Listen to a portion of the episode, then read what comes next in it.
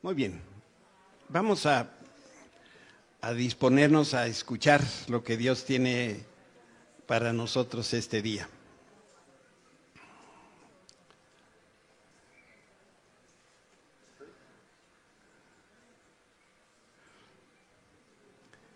Hoy es marzo 20 del 2022 y quiero leer dos, tres porciones chiquitas de la escritura. Proverbios 3 dice, nunca permitas que la lealtad ni la bondad te abandonen. Átalas alrededor de tu cuello como un recordatorio, escríbelas en lo profundo de tu corazón. También en Proverbios 3, 21 y 22 dice, Hijo mío, no pierdas de vista el sentido común y el discernimiento Aférrate a ellos porque refrescarán tu alma. Son como las joyas de un collar. Isaías 52, 2 dice, levántate del polvo, oh Jerusalén, y siéntate en el lugar de honor. Quítate del cuello las cadenas de la esclavitud, oh hija de Sión. Y lo que Dios nos dice a través de estos pasajes, y tiene que ver con el cuello, Dice el Señor, te estoy librando de la cadena que te ha mantenido dominado por mucho tiempo. Retiro ese grillete alrededor de tu cuello que te mantuvo esclavizado. En esta hora quito mi restricción para que sigas creciendo en mi fuerza y goces total libertad. Me gozo al vestirte con repaje espiritual y me alegro al comprobar que la armadura de Dios te protege. Hoy quiero dar a tu cuello un adorno nuevo que reemplace el yugo del cautiverio que te he quitado. Desde hoy llevarás un collar de sabiduría y de buen juicio y de discernimiento que añadirá vida a tu alma. Quiero que el mundo vea la devoción amorosa que tienes por mí y la fidelidad con la que obedeces mi voluntad. Permite que hoy adorne tu cuello con mi galardón en el nombre de Jesús. Amén. Y la figura que yo tenía en, el, en la mente cuando pensaba en, en, ese galardón, siempre me ha llamado la atención eh, cuando, los, cuando hay condecoraciones, uh, utilizan siempre, uh, pues, no es un collar. Cuando, cuando Rich estaba al frente de, de una agrupación de hoteleros, traías, ¿no? Un, no sé cómo se llama, pues pero bueno, así, pero, pero puestos por el Señor, ¿no? Nos quita el yugo de la esclavitud, del pescuezo, y nos coloca ahora un galardón. Este, este tiempo que hemos estado estudiando acerca de David y Goliat, quizá alguno se pregunte, bueno, qué, qué insistencia, ¿no? Eh, que no, le, no podremos hablar de otra cosa. Sí, sí podemos hablar de otra cosa, pero yo lo que quisiera mostrarles, mostrarles entre otras muchas cosas, de las enseñanzas que, las enseñanzas que están en la escritura, es el hecho de que nosotros somos capaces de profundizar en las verdades eternas de Dios. Eh, uno de mis autores más favoritos, un, hombre inglés, muy preparado y escribió con, tanto cuidado, particularmente un estudio a los efesios, a, los romanos, estudios que ya puestos en, papel son volúmenes, 12 volúmenes, por ejemplo, para, para, la carta a los efesios y algo similar para la carta a los, a los romanos. Y, uno se pregunta, ¿cómo es posible que, estos hombres puedan eh, sacar del mismo pasaje tantas verdades? Y bueno, lo que pasa es que la palabra de, Dios, la Biblia, es Dios hablando y Dios sigue hablando, no para de hablar. Lo que nos falta es tener oídos atentos a lo que el Señor nos quiera decir. Y hoy vamos a aprender otro poquito más acerca de David y Goliat. Vamos a refrescar el pasaje bíblico, 1 Samuel 17. Los filisteos reunieron su ejército para la batalla y acamparon en Efes que queda entre Soco, en Judá y Aseca. Saúl respondió reuniendo a las tropas israelitas cerca del valle de Ela. Y, lo que sucede es que ahí se pusieron en orden de batalla porque quedaban de un lado y del otro. De modo que los filisteos y los israelitas quedaron frente a frente en montes opuestos, separados por el valle.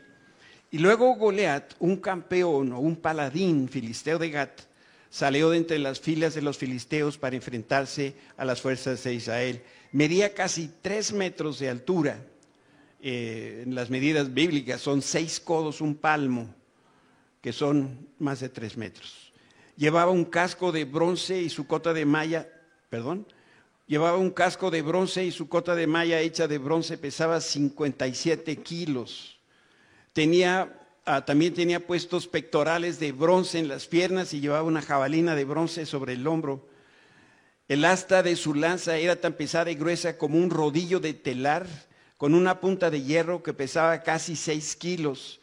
Entonces Goliat se detuvo y gritó, daba voces mofándose de los israelitas, y esto era lo que decía, ¿Por qué salen todos ustedes a pelear? Yo soy el campeón filisteo, pero ustedes no son más que siervos de Saúl. Elijan a un hombre que venga aquí a pelear conmigo. Cuando yo leo esto, una de las veces comentaba que eh, a veces se usa la palabra hombre como, como a modo de reto, ¿no? Eh, a ver si eres tan hombre. Esto era lo que les decía a Goliat, a los soldados. Y entonces eh, dice, perdón, el, versículo 9, si me mata, entonces seremos sus esclavos. Dice, dice Goliat, si, si uno de tus hombres me mata, vamos a ser sus esclavos, pero si yo lo mato a él, ustedes serán nuestros esclavos. Hoy desafío a los ejércitos de Israel, envíenme a un hombre que me enfrente. Y cuando Saúl y los israelitas lo escucharon, quedaron aterrados, profundamente perturbados. Ahora bien, David era hijo de un hombre llamado Isaí, un efrateo de Belén, en la tierra de Judá. En ese tiempo Isaí era anciano y tenía ocho hijos. Sus tres hijos mayores fueron Eliab, Abinadab y Simea o Sama.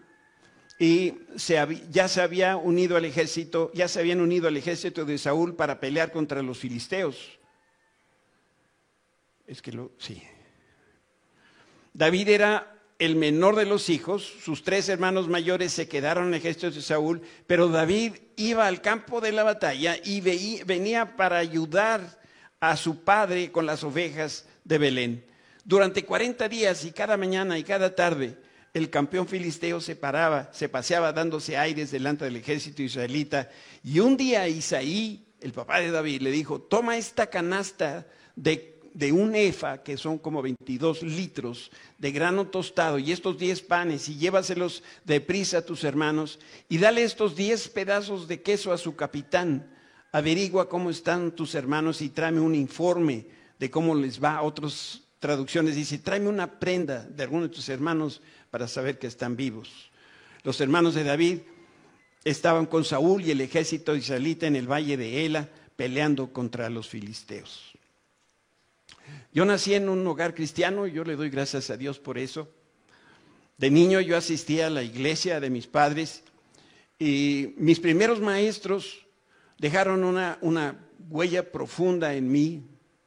Desde muy chico yo aprendí que la Biblia es verdad, es verdadera, aunque algunos relatos parecieran increíbles. Yo recibí a muy temprana edad una vacuna en contra de la teoría de la evolución de las especies. Y yo les puedo decir que por más feos que vean a mis parientes, yo al menos yo no desciendo del changüe. Hay algunos que dice uno, yo creo que sí. Tengo la convicción que Dios creó el universo en seis días.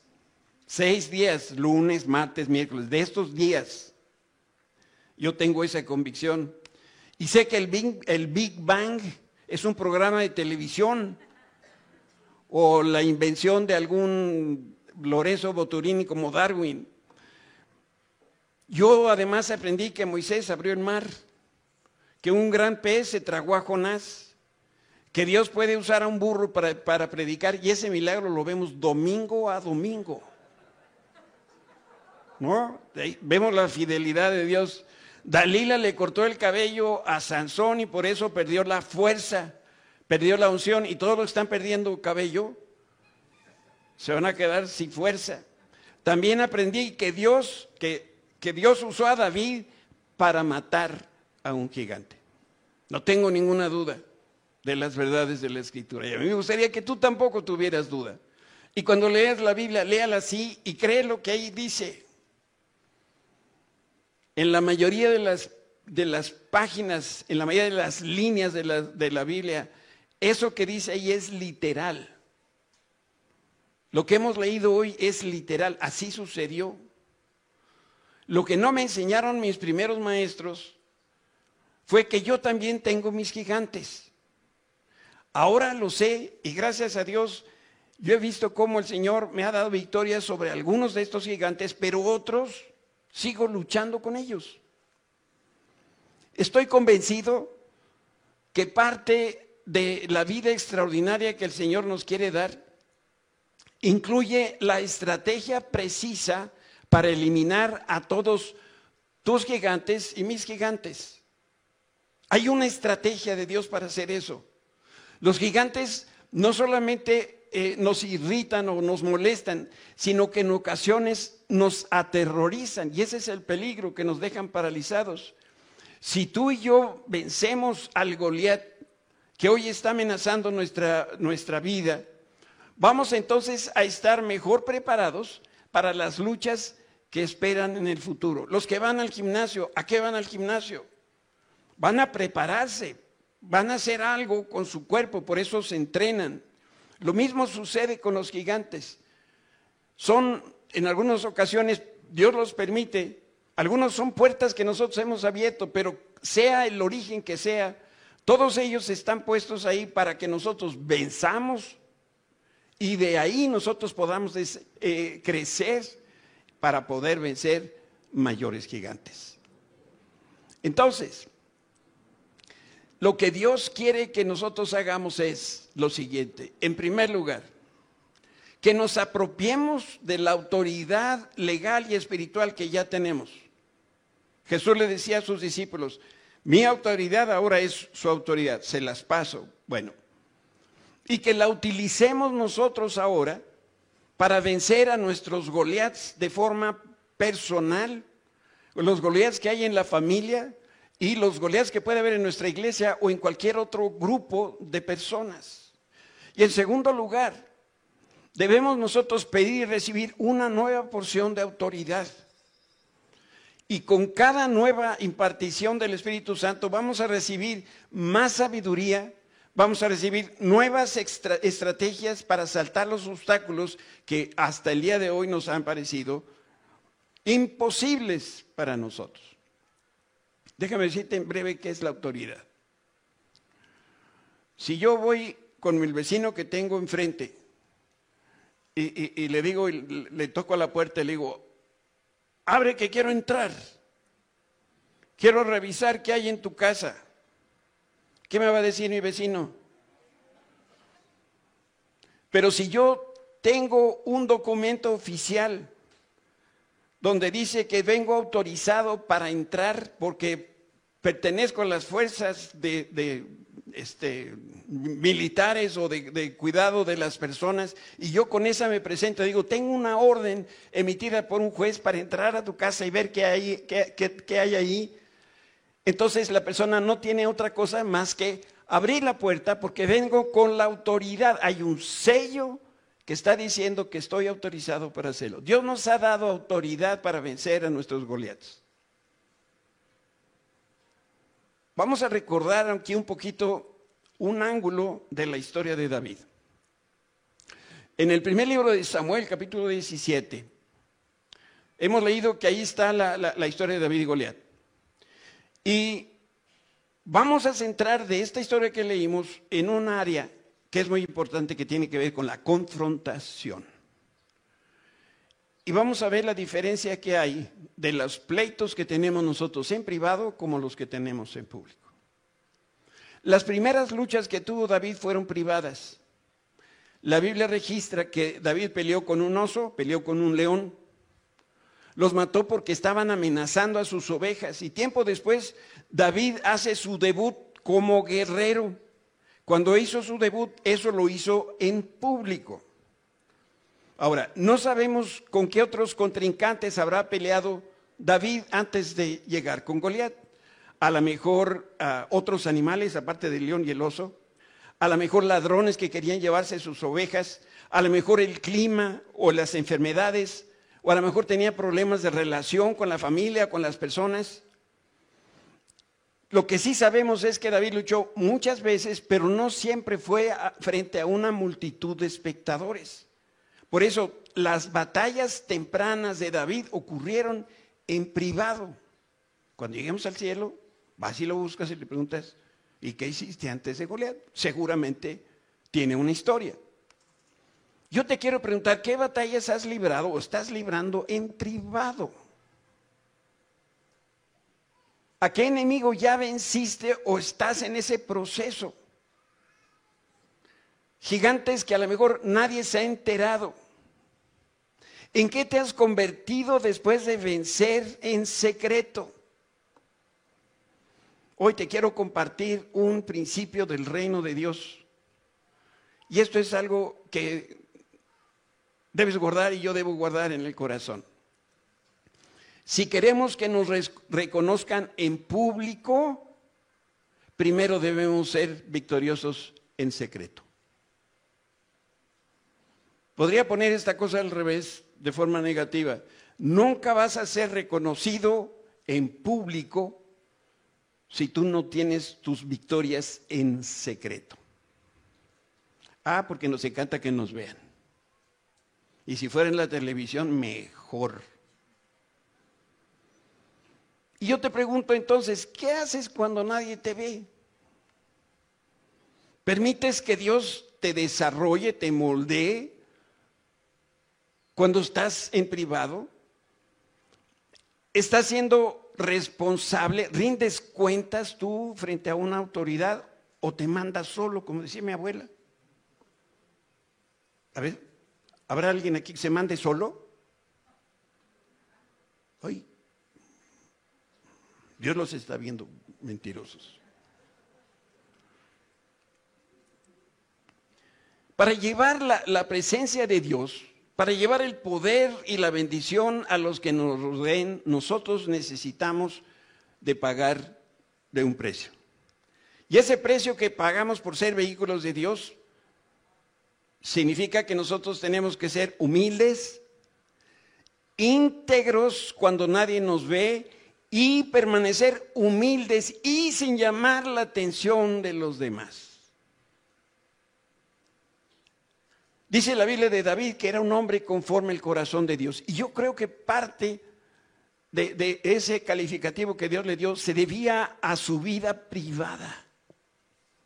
Por eso yo he puesto cámaras de video en tu casa, que tú no sabes dónde están y yo sí sé.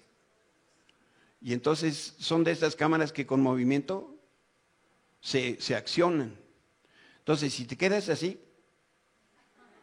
no, no voy a enterar de nada. Pero donde te muevas tantito, y luego esa estoy editando porque un día las voy a pasar aquí. Nosotros debemos tener esa disposición que tuvo David de trabajar en serio sin recibir conocimiento. Voy a explicarlo en breve. Hay ciertos requerimientos que van de acuerdo con la profesión de cada uno de nosotros. Decirlo de alguna manera, David empezó su carrera profesional y ministerial con las ovejas que eran propiedad de su familia. Miren, sin hacer ninguna alusión a los presentes, las ovejas son animalitos dos en uno, son ovejas y son burras al mismo tiempo. Son muy tontitas y muy torpes. Si nosotros comparamos a una oveja con un perro, el perro es genio comparado con una oveja. No son capaces. No se podrían regresar a la casa como hace un gato o un perro. Si se caen, eh, busquen en YouTube, si se cae una, una oveja al, piso y, está gordita y llena de lana, no se puede levantar. Dicen los expertos que, que ni siquiera saben qué es arriba y qué es abajo. Las ovejas necesitan a un pastor para todo. Y algo más que tienen las ovejas es que huelen feo. ¿Saben a qué huelen? A ovejas. Por otro lado, David dice en la Biblia que era un joven guapetón, fuerte, talentoso, y para su papá y sus hermanos mayores, David no era otra cosa más que el empleado que cuidaba el rebaño de la familia. Algunos han dicho que David, David es el, era el ceniciento de su casa. Y no lo dejaban hacer actividades propias de un hombre como ir a la guerra, siendo que ya era un hombre y en particular ya había sido ungido por Samuel. De modo que David estaba atorado en una chambita de pastor. Él compartía oficina con un rebaño de ovejas torpes, burras, apestosas. Y sabes, yo también me he sentido así. No lo digo por ustedes, por supuesto. El Señor, y esto sí es en serio, el Señor me ha dado el mejor trabajo del mundo. Dios es mi patrón y tengo el privilegio de cuidar a las ovejas que le pertenecen a Dios. Estuve aturado en una chamba muchas veces mientras trabajé en diferentes empresas. Déjame te platico una de esas experiencias. Hace muchos, muchos años trabajé en una cadena eh, de, de restaurantes que era internacional y me ofrecieron una posición directiva que me daba mejor ingreso. Pero había un, un par de condiciones. Una, necesitaba yo capacitarme en el campo de batalla y la otra era que yo tenía que supervisar la operación a nivel nacional, desde Tijuana hasta Cancún. En un año de estos siendo director de operaciones, estuve prácticamente cuatro meses del año fuera de casa. Me capacitaron en los Estados Unidos y la capacitación era una semana, e, era teórica en un salón de clases y la otra trabajaba en uno de los restaurantes como cualquiera de los empleados porque necesitaba aprender el oficio. Me hacían exámenes y eso se los enviaban a mi patrón que estaba aquí en México. Aprendí a implementar estándares, servir mesas, operar restaurantes, aunque hubo noches cuando un pensamiento surgía en mi mente, un pensamiento, por cierto, profundo. ¿Qué estoy haciendo aquí? Huelo a cochambre, a levadura, solo en una pieza de hotel pudiendo estar en mi casa. Hago esta comparación porque David cuidaba a los animales más tontos de la creación y antes de dormir yo estoy seguro que se sentía muy cansado y también olía, no a fritanga, sino que él olía a puro, pura oveja.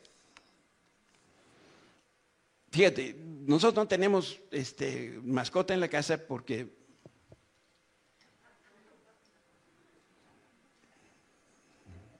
Hay quien tiene el corazón de piedra, porque no tiene el corazón de carne que otros tenemos. Pero en fin, pero sé que, cuando los, tú llegas, si tú tienes perro en casa, cuando llegas a, tu casa, el perro regularmente te mueve la cola, este, hace que, que, cuando tú le hablas parece que te entiende, pero las ovejas ni siquiera saben hacer compañía. Lo único que saben es... Por eso, si alguno me preguntara, ¿estarías dispuesto a dar tu vida por trabajar en la cocina de un restaurante? Yo te diría, no, de ninguna manera.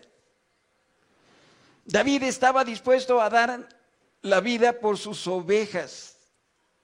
Por eso peleó contra leones y, contra osos. Y la marca eh, o esa señal distintiva de un verdadero guerrero la tenía David, porque él tenía la disposición de dar su vida por lo que amaba. Él amaba sus ovejas y por ellas estaban dispuestos a dar la vida. Y eso le agradaba tanto a Dios. Y nosotros aquí podemos desprender algo ya para nuestras propias vidas. Yo espero que lo que hagas y con eso que haces comes, sea algo que tú, tuvieras o estarías en la posibilidad, si te lo pidieran, de dar la vida por eso. Si no estás haciendo eso en tu profesión, compadre y comadre, pudiera ser que estás en la chamba equivocada. La vida es demasiado corta, los años del hombre son demasiado cortos como para estar en un sitio donde ni siquiera tú estás siendo, estás realizándote, te estás viviendo con gozo lo que, lo, que, lo que tú estás haciendo. En una de las primeras batallas, eh, David luchó a mano con un oso. Él no sabía si, si lo, iba a vencer o no lo iba a vencer. Cuando él atacó al, al, león, no sabía cómo le iba a ir con él, pero él tenía una consigna en mente, tengo que cuidar a mis ovejas. Y primero estaría mi oveja que mi vida. ¿Qué técnica tenía David para matar a sus presas? Él con una tira de cuero, con una onda y una piedra lisa, de, río era todo lo que necesitaba. De pura curiosidad, me metí por ahí con el señor Google y le pregunté cómo se dice onda en otros, en otros países. La onda, onda, no de buena onda, la onda esta de David. Se le conoce como guaraca, tirachinas, cauchera, onda, ulera, resortera o tirador. Por aquello que hay aquí algún extranjero, de eso estamos hablando. Y esto es tan importante porque el oficio al que tú te, dedicas desarrolla o estorpece nuestro ministerio individual. ¿Qué actividades puede realizar un pastor de ovejas mientras está en el campo? Nunca he sido pastor de ovejas, pero me puedo imaginar. ¿Cuidar ovejas es una actividad de tiempo completo? Sí. Pero cuidar un rebaño, para cuidar un rebaño no necesitas todas las facultades que tienes, todo el tiempo al mismo tiempo. Yo creo que David disponía de suficiente tiempo para entrenar tiro al blanco. Seguramente se, se, la pasaba horas cuidando las ovejas, pero todavía tenía horas en el día. Y entonces ahí practicaba y lo hacía para matar el tiempo y lo hacía para estar preparado para una posible eventualidad. Otra cosa que yo creo es que mientras pastoreaba en el campo, él aprendió a sobrellevar esos interminables días y noches de aburrimiento. No llevaba celular, no, no tenía jueguitos, no musiquita, este, un libro que leer. Imagínense sentado ahí con las B, 24 horas y cuando se iban, se iba por días porque tenía que llevar las ovejitas, quién sabe dónde estaba el mejor alimento. Otra cosa, David, ah, mientras eh, comprendió que la alabanza era, era lo que realmente Dios le había dado y ahí encontró fortaleza.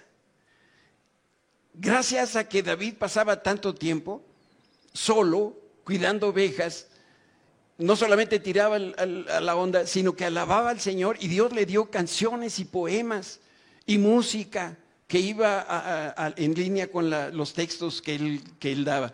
Y el Señor se gozaba de ver a David de esta manera. Y por eso pasó mucho tiempo escribiendo canciones y alabando al Señor.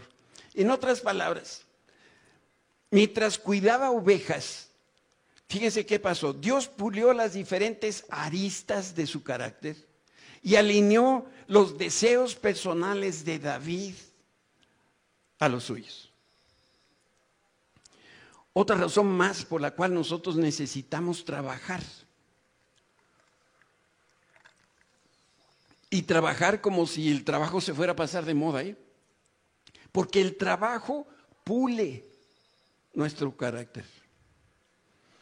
Si alguna vez has tenido un jefe exigente que necesita las cosas para ayer, que es un hombre o una mujer que te pide trabajos de excelencia, eso te ha ayudado en tu desarrollo profesional.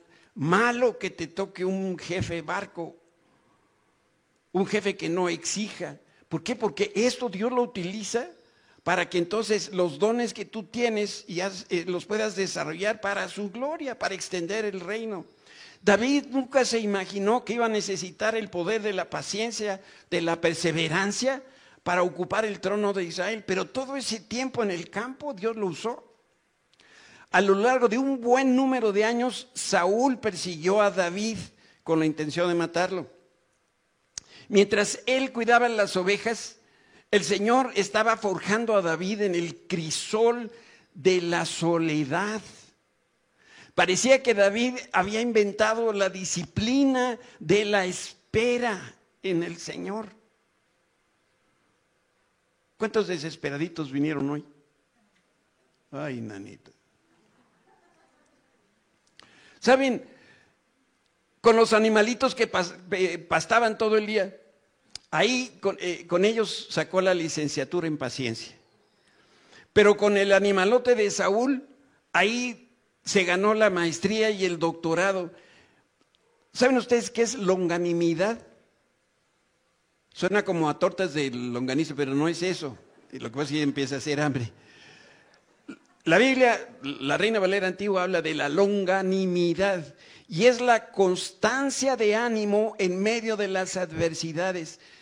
Cuando eres paciente, paciente, paciente, paciente, empiezas a desarrollar la longanimidad y eso le pasó a David. Por eso tú y yo enfrentamos a diario diferentes adversidades. Muchas de ellas son complejas y por eso nos toma años luchando, batallando con lo mismo, porque estamos en ese proceso de pulimiento de parte de Dios. Y si tú te pareces a mí, ya le preguntaste al Señor, Señor, ¿cuándo? ¿Cuándo qué? ¿Cuándo se va a acabar esto? Hoy tengo la respuesta. No sé si te va a gustar, pero sí tengo la respuesta. Mira, si tú tienes muchos años luchando con el mismo gigante, se debe a que el Señor te está preparando para los gigantes que vienen. Es, aquí es como contabilidad uno. Si no la pasas, no pasas, no, no hay contabilidad dos. ¿Eh? Están seriadas. Entonces, si tú no pasas, si tú no vences al gigante que tienes ahorita, que te está costando mucho trabajo, no vas a poder vencer a los gigantes que vienen, porque vienen más gigantes. Y si tú todavía no has triunfado en, esta batalla, es porque el Señor te está preparando para que entonces tú puedas tomar mejores y más grandes eh, decisiones. Y la buena noticia es que si tú perseveras en la guerra y si tú no te rindes, entonces finalmente vas a poder tomar situaciones que son importantes, victorias importantes que son definitivas. Y entonces habrás vencido a tu gigante. Dice la escritura, por causa de mi nombre, todo el mundo los odiará, pero el que se mantenga firme hasta la mitad del camino. No, el que se mantenga firme casi hasta el final. No, el que se mantenga firme hasta el final será salvo. No está hablando de la salvación. En este pasaje la palabra salvar habla de ser libre o de ser preservado. Y el Señor quiere que cuando lleguemos a la batalla definitiva contra Goliat, tengamos lista la onda y la disposición, porque entonces el Señor nos va a dar la victoria. Nuestros Goliaths son peor que una prueba difícil y al mismo tiempo nos permiten nacer a un nuevo ámbito de autoridad. Así como vamos creciendo, dice la Biblia de victoria en victoria, vamos aumentando en autoridad. Nuestros gigantes bloquean el acceso a una nueva esfera de mayor ah, desarrollo, de mayor influencia y mayor autoridad. Y, lo, lo hacen para intimidarnos para que nosotros flaqueemos y también para atemorizarnos. Pero a pesar del peligro, lo que a ti y a mí nos corresponde hacer es vencer a esos Goliaths, porque esta es la única manera de tener acceso a una nueva, una nueva dosis de, de influencia y una mejor medida de autoridad que el Señor nos quiere dar, pero no nos la puede dar porque todavía no tenemos victoria sobre el gigante actual. Por eso debemos vencer porque el poder del mal, del mal nos quiere detener, no quiere nuestro avance y su intención es mantenernos con, el, con eh, lo más mm, sin desarrollar posible. Por eso las cosas son de esta manera, mira. Dios siempre nos promueve y nos impulsa y al mismo tiempo Satanás siempre nos hace retroceder. Una vez que David venció a Goliat, dejó de ser una persona privada y se convirtió en una figura pública. Saúl lo distinguió con una nueva posición que le daba reconocimiento en Israel porque estaba en la corte real. El pueblo de Dios también se dio cuenta del éxito militar de David y lo reconoció y le cantaban a David, cosa que a Saúl lo purgaba. Decía el pueblo, David, digo, Saúl mató a miles, pero David mató a diez miles. Y la panza de Saúl, como se le hacía como tlaconete con sal,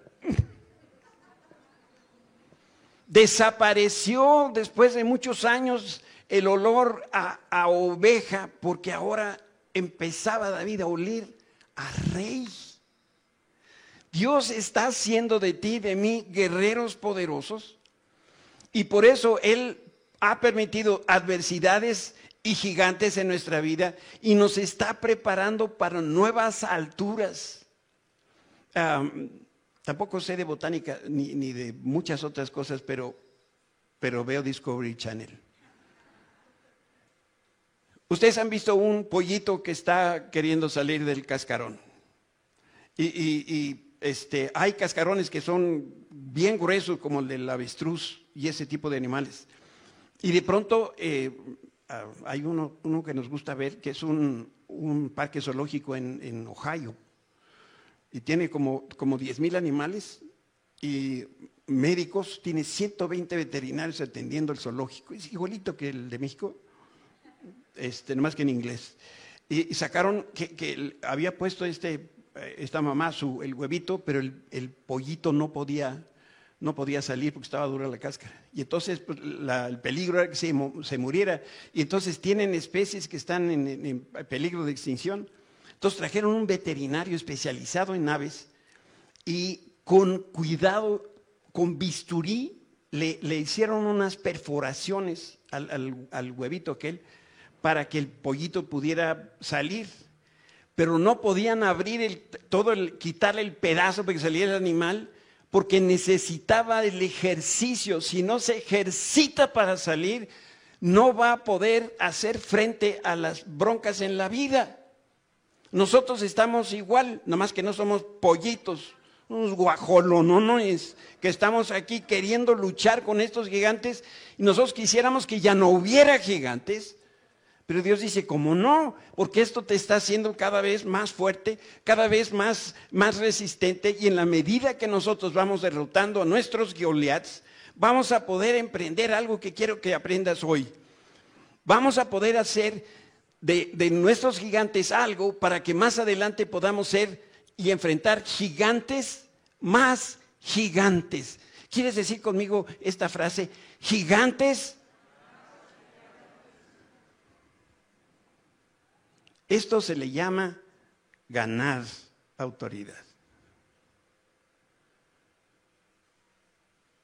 Esto de los pleitos que tenemos con, muchas cosas en nuestra vida es para esto. Porque nosotros hemos sido llamados principalmente para guerrear en lo espiritual. Déjame ponerte una lista nada más a, modo de ejemplo de cuáles son algunos de los de los gigantes que amenazan destruir nuestra vida. Las enfermedades, las adicciones, la pobreza, la falta de comunicación, adulterio, homosexualidad, avaricia, lujuria, idolatría, temor, vergüenza, violencia, culpa, muchas otras cosas. Cada uno de nosotros quizá tiene algo en particular con lo que está peleando. Y estas aflicciones no, no necesariamente son debilidades humanas, sino que bien pudieran ser maquinaciones del enemigo. Dice, dice Pablo en la carta a los Corintios, si ustedes perdonan a este hombre, yo, Pablo, también lo perdono. Cuando yo perdono lo que necesita ser perdonado, lo hago con la autoridad de Cristo en beneficio de ustedes para que Satanás no se aproveche de nosotros, pues ya conocemos sus maquinaciones malignas. ¿Sabes? Una vez que nosotros hemos entendido esto, que nuestro principal oponente es espiritual, lo vamos a vencer con las armas y las estrategias que Dios nos va a dar. Muchos cristianos, y particularmente en este tiempo de pandemia, se han atrasado, se han apartado de Dios. Y eso lo que hace es que no logremos nosotros descubrir el arsenal de, armas espirituales que Dios nos da, como puede ser finalmente un corazón contrito y humillado. Eso ayuda en la, victoria. Tener, eh, poder aprender a perdonar, eh, la liberación, tener un corazón como el corazón de Dios, son armas estratégicas espirituales. Y esta nueva generación de guerreros, nuestros jóvenes y, los que no estamos tan jóvenes también, estamos aprendiendo a emplear ese poder que Dios nos ha dado para, para combatir a nuestros enemigos. Por eso la próxima vez que alguien se enferme en la casa, antes de buscar al doctor, ora por liberación. Dile, enfermedad en el nombre de Jesús, sal de este cuerpo. Antes de tomar el medicamento, sabes, los padecimientos, las dolencias eh, eh, que nosotros podemos estar experimentando, pudieran ser ataques del enemigo. No digo que sean, pueden ser. Lo que tengo clarísimo es que no necesitamos de más medicamento, lo que necesitamos son fuerzas espirituales para poder hacer frente a los retos que tenemos en la vida. Si me ayudan por allá.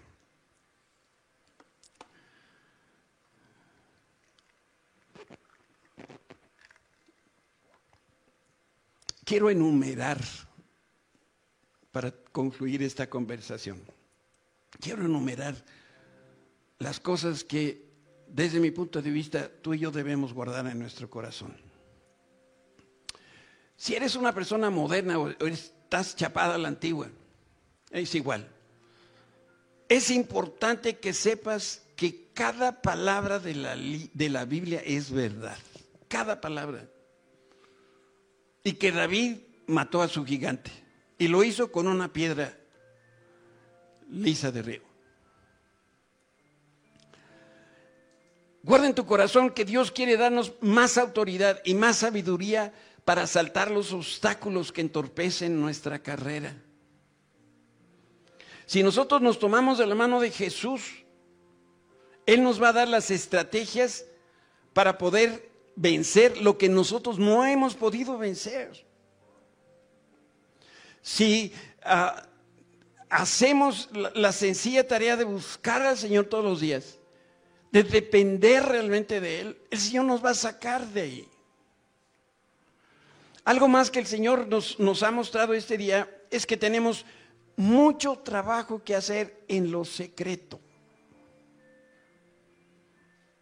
Voy a decir algo muy feo, pero mm, me vas a disculpar ya que lo diga, hazme así. Pues si no, no lo puedo decir. Un día que vayas manejando así, donde hay bastante tráfico, y está atorado todo, empieza a ver a los vecinos y vas a ver que cuando va uno solo, algunas veces usa...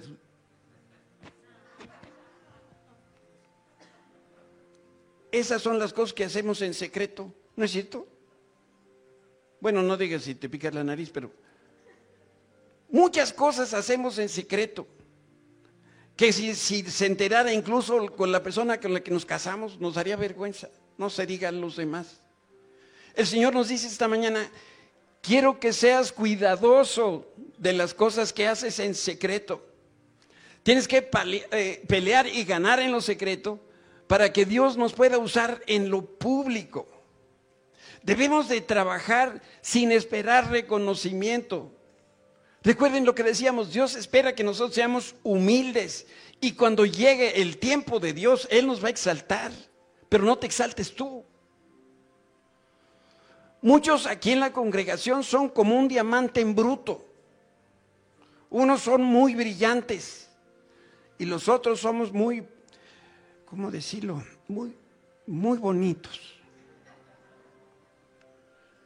Si le permitimos al Señor que nos moldee, mientras estamos luchando con esos gigantes, Él nos va a convertir en joyas que van a adornar su corona. Recuerden que Dios lleva puesta una corona de gloria. Tienes muchos años peleando contra lo mismo.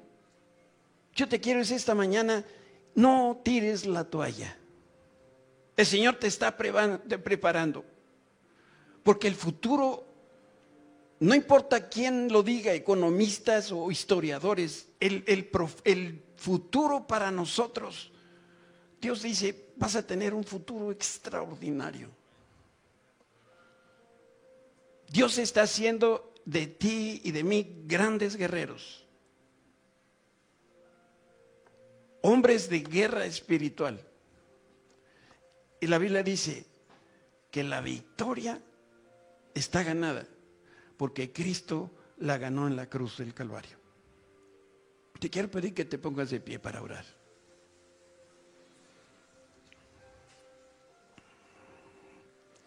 Cierra tus ojos para que no te distraigas. Y quiero que por un momento pienses en ese gigante o gigantes que tienes que no has podido vencer. Cuando David se presentó delante de Goliat, él le dijo con sus palabras, yo no vengo a pelear contigo con espada, ni con espada, ni con lanza, ni con jabalina, no traigo escudo, no traigo el, equipo de un militar. Y luego le dijo, yo vengo en el nombre de Dios Todopoderoso, el capitán de los ejércitos de Israel. Y en ese nombre y con esa autoridad, David tomó la, piedra lisa de río, se la aventó a Goliat, le pegó en la cabeza, cayó al suelo y estando en el suelo, David, un chamaco quizá de 17 años, tomó aquel espadón y le cortó la cabeza. Padre, en esta hora venimos a exaltar tu nombre. Porque tú eres un hombre, un, Dios de, de promesas. Porque tú nos dices en tu palabra y hoy nos recuerdas que la victoria está dada lo único que nosotros tenemos que hacer es lo mismo que hizo David. Caminar en la fe. No con los ojos, no con la vista, no en la forma natural, sino en la forma sobrenatural, Señor. Y estos gigantes se van, a, se van a tener que huir de nuestra vida, van a caer derrotados, porque no lo hacemos con nuestra fuerza, lo hacemos con tu fuerza. No son nuestras estrategias, sino es tu estrategia, con lo cual tú nos harás la victoria completa. Señor, a cada uno de nosotros, hombres y mujeres y jóvenes y viejos también. Señor, tú nos quieres dar una vida plena que fue la promesa que hizo Jesús, una de muchas. Y queremos decirte, Señor, que seremos levantados, y, y, lo decimos en tu nombre, seré levantado como un exterminador de gigantes, para que estemos listos para cuando tengamos que pelear contra gigantes más gigantes. Gracias, Padre, porque tú eres la roca de nuestra salvación, porque tú nunca cambias. Porque tú eres el escudo que nos protege. Porque tú vas al frente. Y nuestra victoria, nuestra victoria está dada en Cristo Jesús.